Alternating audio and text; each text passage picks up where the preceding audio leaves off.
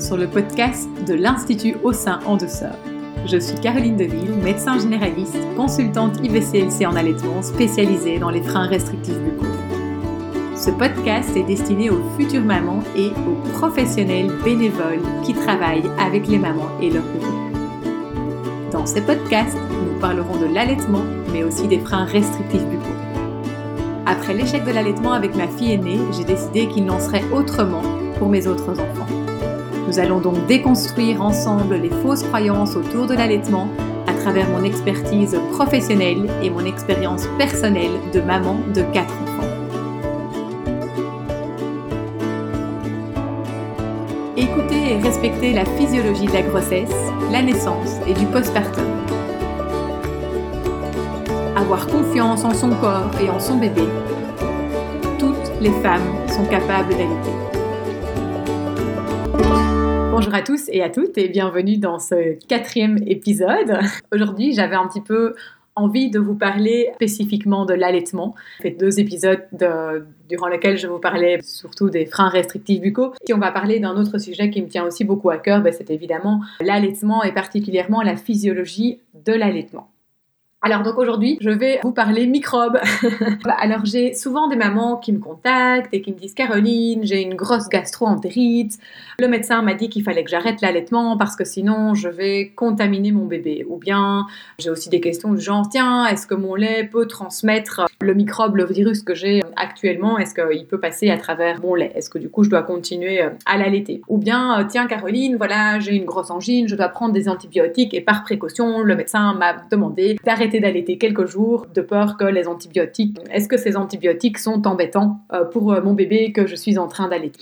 Donc voilà, c'est un petit peu tout ça que je vais reprendre avec vous aujourd'hui. On va reprendre vraiment la physiologie, on va remettre les choses un petit peu au clair et on va de nouveau euh, faire tomber un petit peu toutes les fausses croyances concernant ces sujets. Alors la première chose avec laquelle je vais commencer, parce que j'ai vraiment envie de vous montrer que bah, Dame Nature, bon alors voilà, parfois Dame Nature, il y a des petits couacs, elle n'est pas toujours parfaite, mais elle est quand même vachement bien faite. Et je vais d'abord prendre un autre exemple qui est, par exemple, vous avez, vous allaitez votre bébé, peu importe son âge, votre bébé va en garderie ou en crèche ou en milieu d'accueil ou bien va chez une nounou qui a plusieurs enfants et vous entendez qu'il y a une épidémie de bronchiolite, de gastroentérite, peu importe quoi. Et là, vous vous dites, euh, là souvent, ben, on se demande, mais tiens, est-ce que je dois du coup retirer mon enfant euh, de la collectivité pour le protéger contre cette épidémie ou qu'est-ce que vous pouvez mettre en place pour le protéger sans pour autant l'enlever ou on va voir plusieurs possibilités ensemble. Alors avant tout, il faut vraiment vous dire que chose Dame Nature, là dans ce cas-ci, elle est vraiment bien faite parce que tous les microbes que vous, vous allez rencontrer en tant que maman allaitante, eh bien, donc vous allez, votre corps va faire des anticorps et en fait, ces anticorps vont être transmis au bébé à travers votre lait maternel. Ça ne veut pas dire que votre bébé ne va pas du tout attraper ces microbes-là ou qu'il ne va pas tomber malade, mais en tout cas, ça veut dire que si jamais il est en contact avec ce microbe ou bien si jamais il tombe malade, eh bien, il aura déjà de quoi se défendre. Souvent, maintenant, évidemment, rien rien n'est impossible en médecine, hein, mais ça veut dire que souvent, bah, si bébé développe la maladie, eh bien, on sera moins fort et ou moins long. Quand il y a une épidémie à la crèche ou dans la collectivité dans laquelle se trouve votre bébé, qu'est-ce que vous pouvez faire pour ben, justement, qu'on aurait vraiment envie qu'il puisse se passer, c'est que vous puissiez, vous, en tant que maman allaitante, eh bien, développer déjà toute une série d'anticorps contre cette épidémie actuelle qu'il y a, par exemple, dans la collectivité de votre et donc pour ça, ben, il va falloir que vous, vous mettiez en contact, entre guillemets, avec ce microbe. Donc souvent, quel est le, premier réflexe qu'on a quand il y a une épidémie? Ben, On se dit, oh, il faut que je retire mon bébé de la crèche parce que sinon, ben, il va tomber malade.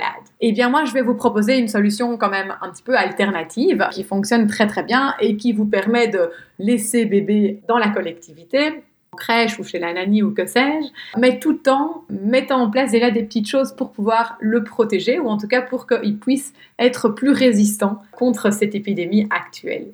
Et eh bien pour ça, il va falloir que vous rencontriez entre guillemets ces microbes qui sont dans la collectivité. Il va falloir que vous rencontriez ces microbes, que vous ne tombiez pas malade, bien sûr. Hein. donc c'est vraiment prendre soin de votre système immunitaire, euh, prendre soin de vous et donc rencontrer ce microbe pour que vous puissiez faire des anticorps contre ce microbe, hein, même si vous ne tombez pas malade et que quand on rencontre des microbes, ça ne veut pas dire qu'on va tomber malade, mais votre corps, lui, il va déjà développer des anticorps, même si vous ne tombez pas malade.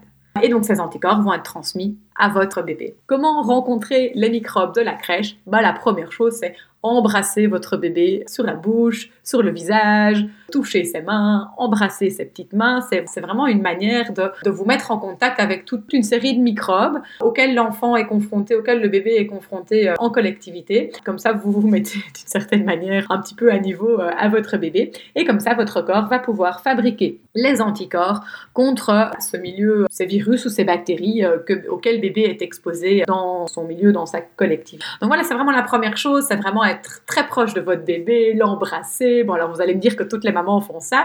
c'est quelque chose qui est très très naturel. Allez-y, profitez-en. Éventuellement, pensez au cododo aussi pendant la nuit pour vraiment vous rapprocher de votre bébé et pour que la machine à anticorps puisse fonctionner à gogo et puisse se transmettre à travers votre lait maternel à votre bébé. Et donc, bien sûr, bah, dans cette optique-là, c'est vraiment de continuer à l'allaiter un maximum, le plus que vous pouvez.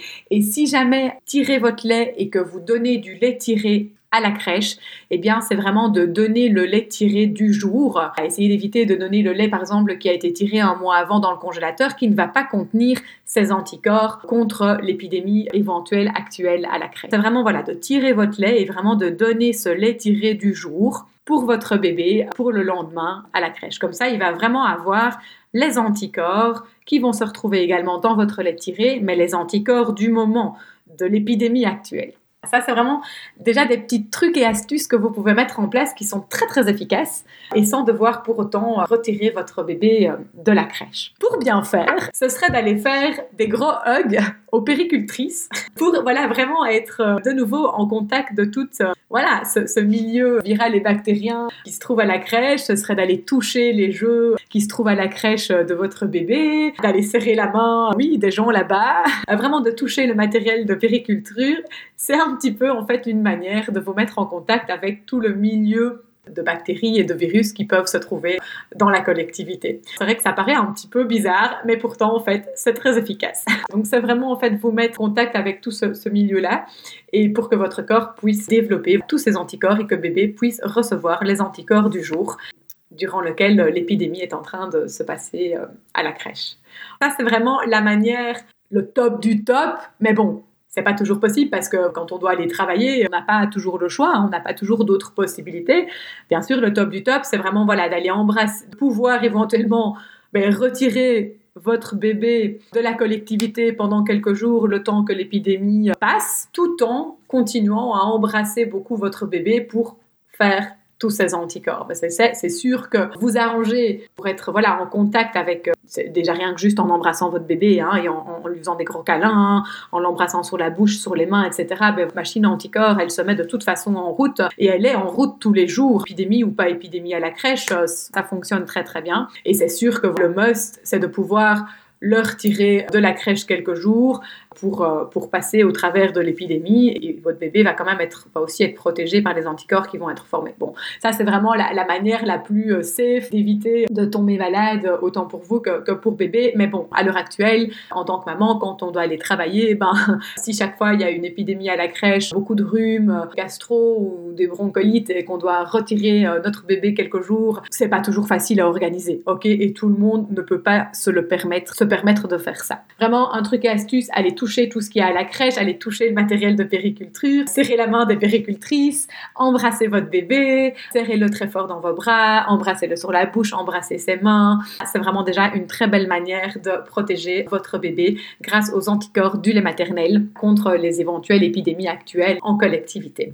Je le répète une deuxième fois, bien de répéter parfois les choses. Et aussi donc, allez, si vous tirez votre lait, donnez le lait tiré du jour pour le lendemain. Comme ça, c'est vraiment le lait qui est plein d'anticorps, qui va pouvoir être donné, euh, plein d'anticorps spécifiques à l'épidémie actuelle qui va pouvoir être donné le lendemain à la crèche. Donc voilà, ça c'était vraiment le premier cas de figure dont j'avais envie de vous parler parce que c'est vraiment des petites choses euh, assez simples à mettre en place et qui peuvent vraiment faire la différence. Le deuxième cas clinique que je voudrais vous proposer, c'est l'exemple d'une maman. Je prends cet exemple-là parce que c'est super souvent, j'ai vraiment cette question concernant la gastroentérite. Quand une mère, si vous avez une gastroentérite et que vous allaitez votre bébé, j'ai très souvent des mamans qui m'appellent et qui me disent aïe aïe aïe, Caroline, j'ai une gastro, je suis dans le fond de mon lit, il faut que j'arrête d'allaiter parce que sinon mon bébé va avoir aussi euh, ben, la gastro. Et en fait, à nouveau, le bébé, ce dont il a le plus besoin, c'est d'être proche de vous et de boire votre lait maternel qui va également contenir déjà des anticorps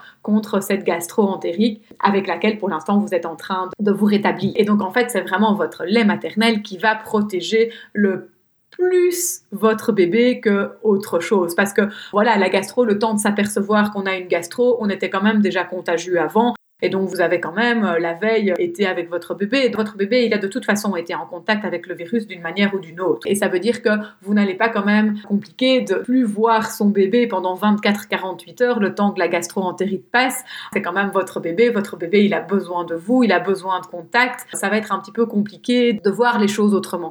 Donc voilà, là à nouveau, on va vraiment faire jouer les anticorps qui sont produits par votre corps contre la gastro-entérite que vous avez actuellement et ces anticorps qui vont passer à travers le lait maternel et qui vont vraiment protéger votre bébé. Alors à nouveau, ça ne veut pas dire que votre bébé d'office ne va pas avoir une gastro, mais ça veut dire que oui, soit il ne va pas l'avoir, soit il va, il va l'avoir, mais euh, elle va durer beaucoup moins longtemps et elle va être beaucoup moins forte. Bien oui, bien sûr, votre bébé peut toujours attraper euh, une gastro euh, parce qu'il y a une démie de gastro dans votre famille. D'accord? C'est difficile d'éviter l'inévitable, mais en tout cas, vraiment, ce que l'on remarque, c'est que les bébés qui sont allaités sont d'une certaine manière protégés avec les anticorps que la mère va qui passent à travers le lait maternel. Et là, à nouveau, si votre bébé va en collectivité, eh bien, si vous tirez votre lait, bien lui donner le lait tiré du jour pour le protéger avec les anticorps que vous produisez actuellement contre votre gastro. Alors j'ai pris l'exemple d'une gastro-entérite, mais ça peut être une angine, ça peut être autre chose, hein. ça, peut être un autre virus ou une autre bactérie, peu importe. C'est vraiment le même principe pour. Par rapport à la, par exemple, le fait que en tant que maman et qu'on est malade, euh, c'est vrai que c'est pas toujours évident euh, d'allaiter son bébé parce qu'on se sent vraiment pas bien, on est dans le fond de son lit. On se dit mais comment je vais faire pour allaiter mon bébé alors que déjà moi je vais vraiment pas bien, je suis dans le fond de mon lit? C'est clair que là, ça va être important de vous entourer et de vous faire aider le temps d'aller mieux. Et moi ce que je vais vraiment vous recommander, c'est surtout de continuer à allaiter, allaiter, allaiter votre bébé tout ce que vous pouvez en vous simplifiant la vie. Voilà, par exemple, la nuit, pensez au cododo, mettez votre bébé tout proche de vous, comme ça vous ne devez à peine vous lever que pour prendre votre bébé et le mettre au sein. Allaitez-le coucher dans votre lit, vraiment gardez cette proximité avec lui et allaitez-le, allaitez-le, allaitez-le, mais de manière vraiment la plus confortable possible. Voilà, coucher, si vous êtes couché pendant 24-48 heures dans votre lit, eh bien, euh, gardez votre bébé dans votre lit euh, ces 24-48 heures. Euh, gardez-le près de vous et continuez de l'allaiter. C'est vrai que quand on ne se sent pas bien et qu'il y a ce qu'on appelle une altération de l'état général chez la mère, il peut y avoir cette petite tendance d'avoir une, baisse de production de lait. Et vraiment, dites-vous que c'est vraiment temporaire et la clé, c'est de mettre bébé au sein à volonté, des deux côtés, à chaque tété. Ça va continuer à stimuler votre production de lait. Bébé, il va continuer à manger, il va avoir ce qu'il faut. Simplement, c'est un bébé qui va peut-être réclamer un petit peu plus souvent et c'est tout à fait OK. Ça va stimuler votre production de lait, c'est temporaire et quand vous serez rétabli, eh bien, le rythme habituel va. Alors bien évidemment, bah, c'est important de bien vous hydrater, d'avoir toujours un verre d'eau à côté de vous, de manger ce que vous pouvez manger. Hein.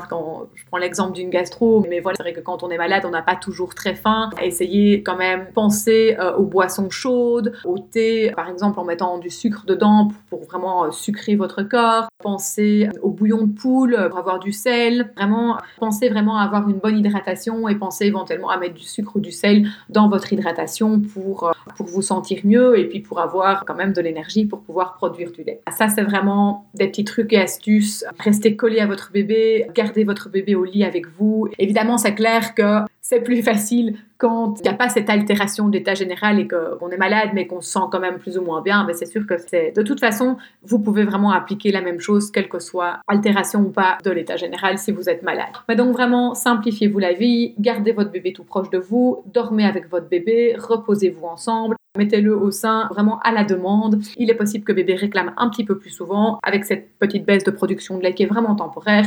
C'est ok. Vous pouvez vraiment l'allaiter euh, en dormant, coucher sur le côté et comme ça vous vous reposez tout en nourrissant votre bébé et ça va, ça va très bien se passer. Et donc bien sûr, prévoyez l'aide autour de vous pour vous aider. Troisième cas de figure dont j'avais envie également de vous parler, c'est le cas de figure où vous êtes malade et que vous devez prendre des antibiotiques. Et oh combien de fois, trop souvent, j'entends dire des médecins, dire aux mères qui allaitent, ah mais comme vous allaitez, faut arrêter l'allaitement quoi. Il y a juste pas le choix. Ça peut être euh, dans le cas, je sais pas moi, d'une angine, d'une pneumonie, du peu importe. Le médecin vous d'une mastite aussi.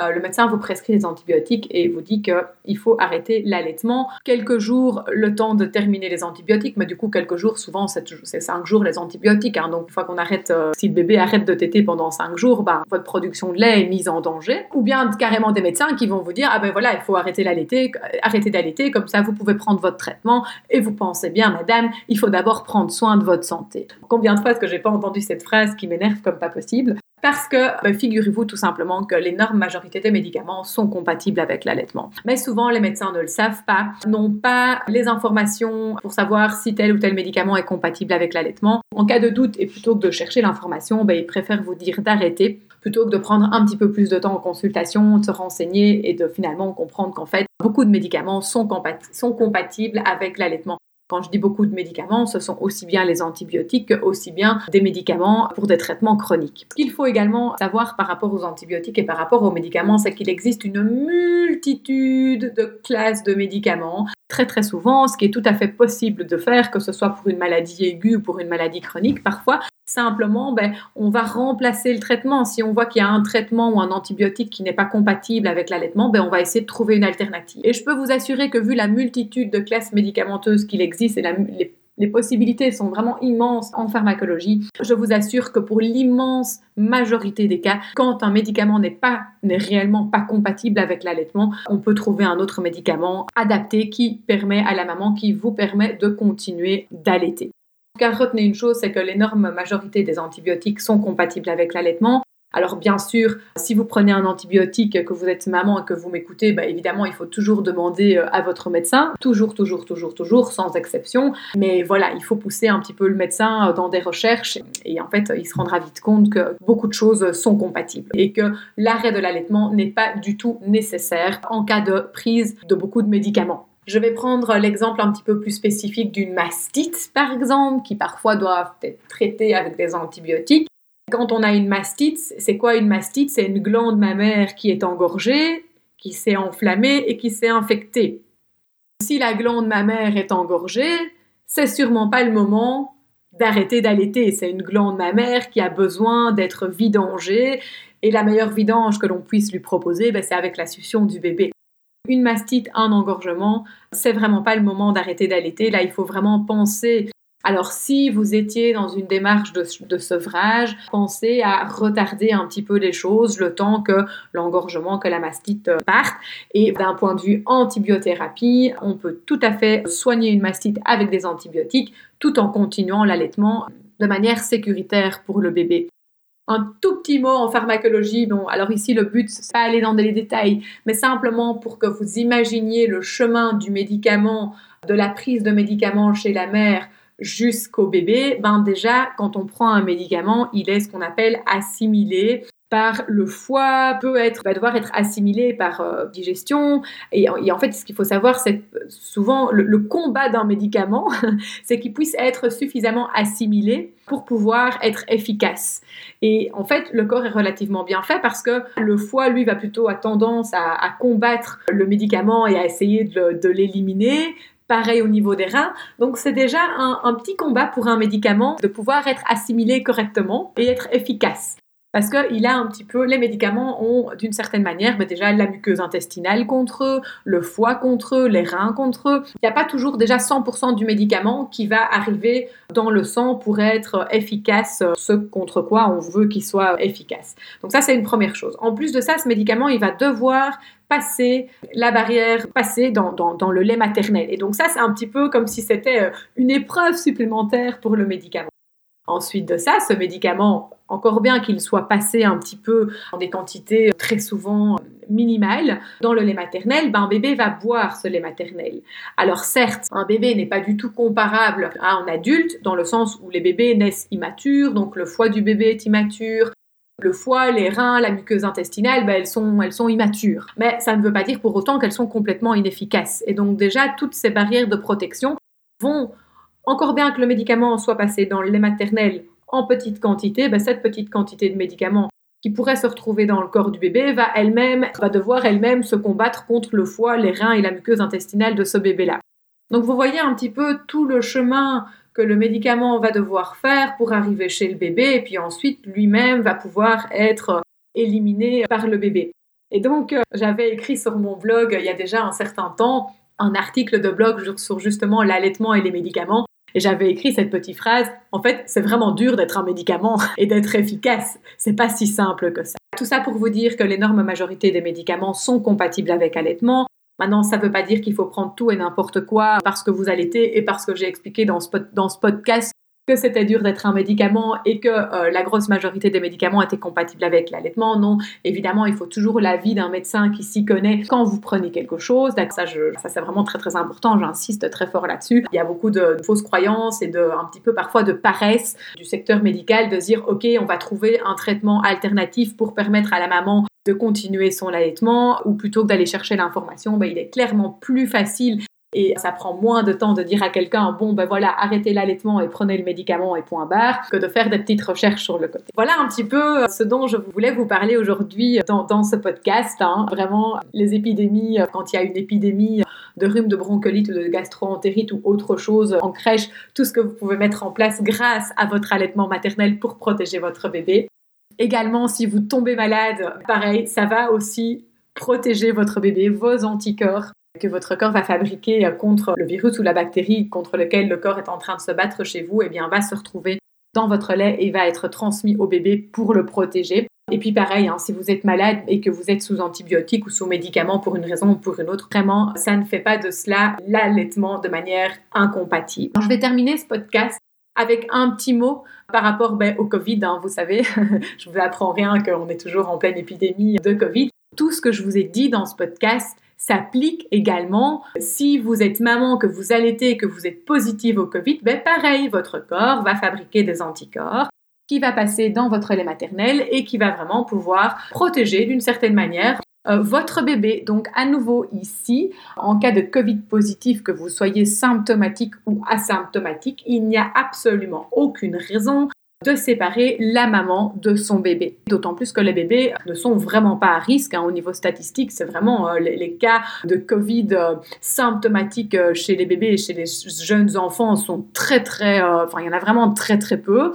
Évidemment, tout est possible en médecine. Mais donc, en tout cas, ça ne justifie en rien à l'heure actuelle de séparer la maman de son bébé. J'ai entendu plein d'histoires horribles de mamans qui accouchaient, qui étaient euh, testées positives asymptomatiques et avec lequel on, séparait tout de suite le bébé à la naissance. On interdisait la mère de prendre son bébé dans les bras parce qu'elle était Covid positive asymptomatique.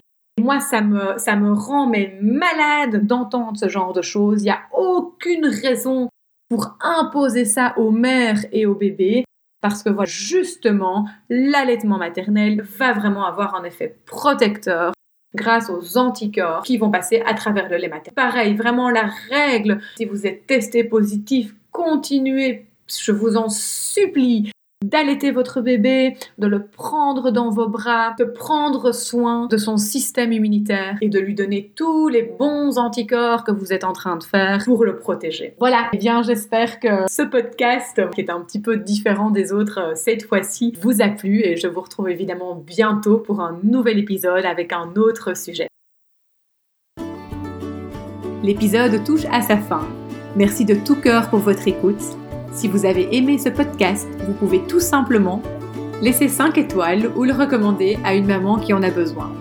Si vous êtes professionnel, n'hésitez pas à venir découvrir mes formations en ligne sur l'allaitement et sur les freins restrictifs buccaux.